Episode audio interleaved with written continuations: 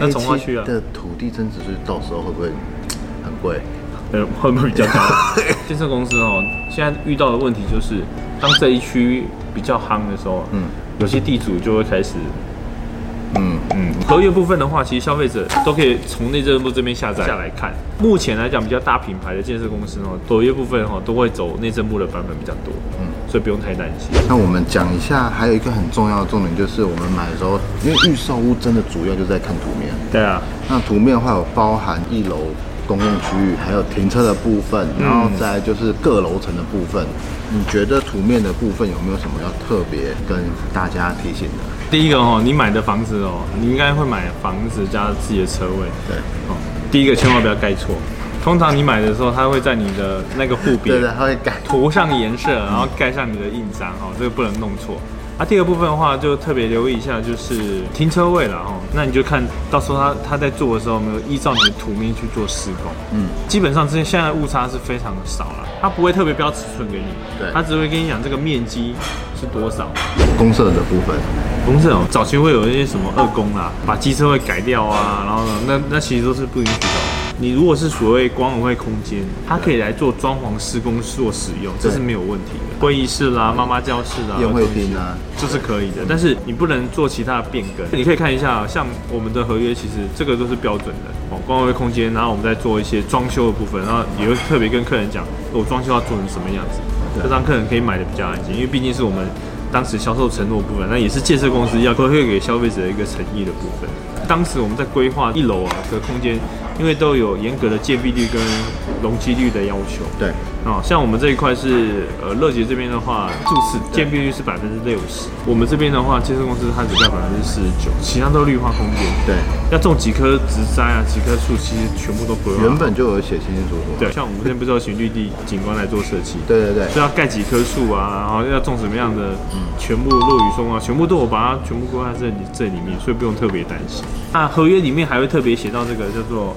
呃社区住户的草约，对因为管委会还没成立嘛，对。那可是管委会成立以后，他们会做一些可以修改对，，因为头一年或头两年都是建设公司代管，草约不一定会做在合约里面，对不对？都会一定有嘛？一定有。我现在是三百多个人，我要先帮你凝聚共识。对我签了约，代表我认同你现在你的草约，那我是不是很好发展？你一个版本我要，我光是统一三百四十六个版本，你你管委会就成立不起来了。就是未来你就是得得遵守，你买了你就是要先遵守这个。在你管委会还没成立之前，你会先遵守这一点，这些遵守的是这草约部分。是这也是为什么很多人喜欢买新社区，因为它有住户规约的规范。你想想公寓，你去买个中古屋的公寓，虽然户数很少，五楼的公寓一栋才十户，你会发现有时候十户也很难沟通。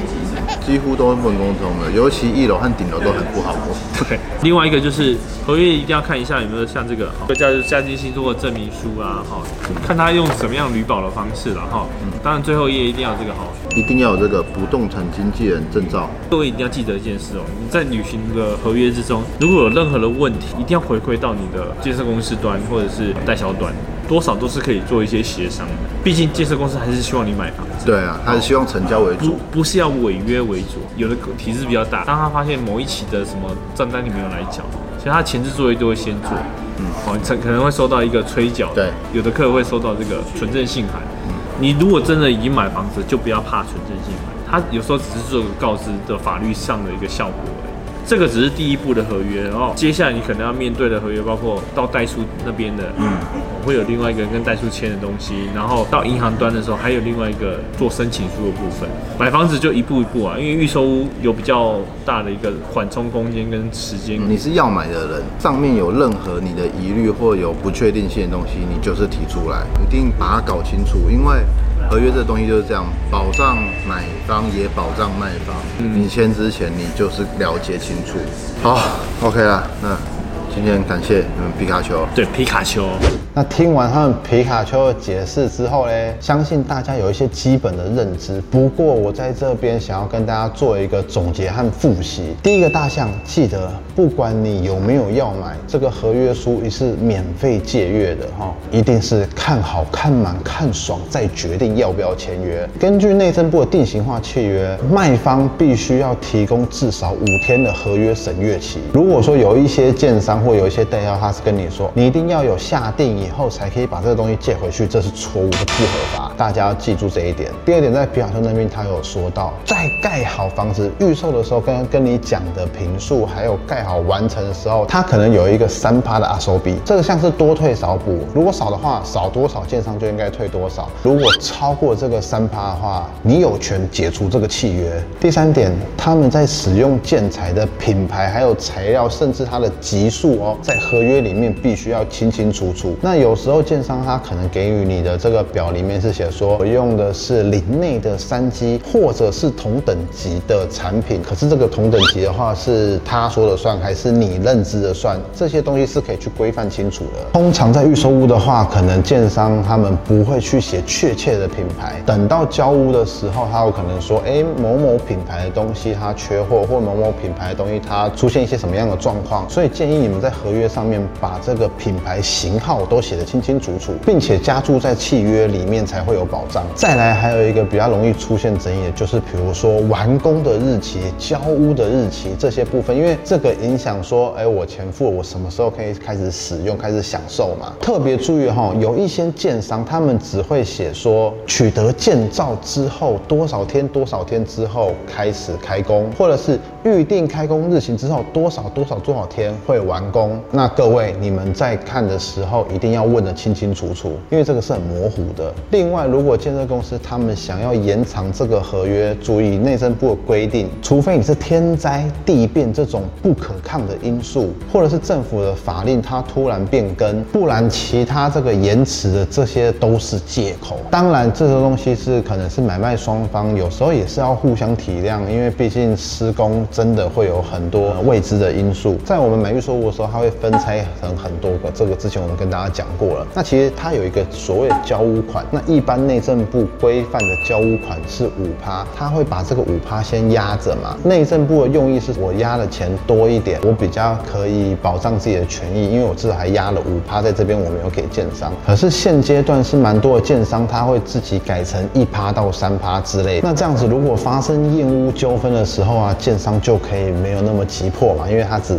被你压了一趴到三趴，可能你压五趴，他可能就会觉得比较痛苦嘛。可是这个东西其实也是蛮弹性，这也是这也是买卖双方大家去沟通协调的。但是如果你对这个部分有疑问的话，你还是要提出，因为大家真的要买卖的时候，各方面都很满意，但我就这一点不高兴，然后结果就不买，像这种情况可能是比较少啦。很多建商不会去写在合约里面，不会去注记，如果他们犯了什么什么什么，那消费者是可以解约的。就像是建商如果违反了他原本要提供的建材啊，或者是赠送的一些配备等等之类的东西哦，甚至到他的开工和取得使用执照的期限，再来就是他的产品如果有瑕疵，该负担的责任这些叭叭叭拉叭这些东西是有可能他没有完成的话，我们应该可以执行违约的权利。这个部分有没有注在合约里面，大家要注意一下这一点。违约金的部分，如果是消费者方违约，内政部规定的上限就是你要被扣十五趴。那这边就是分享供大家参考。再来最后一点要跟大家讲的，如果你买的这个产品它有二工，坏处不用解释太多，因为二工不是一个合法的行为，在他们认为可以的范围之下，多盖一些设施给就是住户使用，那他们可能是也是提供的好意。可是这另外一面就是他们想要保有自己产品的价值，或是因为不想要被杀价，可以。跟他说啊，我们有多什么东西，多什么多什么东西，这个就是二工的部分。对于买方来讲的话，我有二工也是这个钱，没有二工也是这个钱的时候，我会觉得，哎，我好像你帮我多盖个健身房，还是多盖一个什么 SPA 池，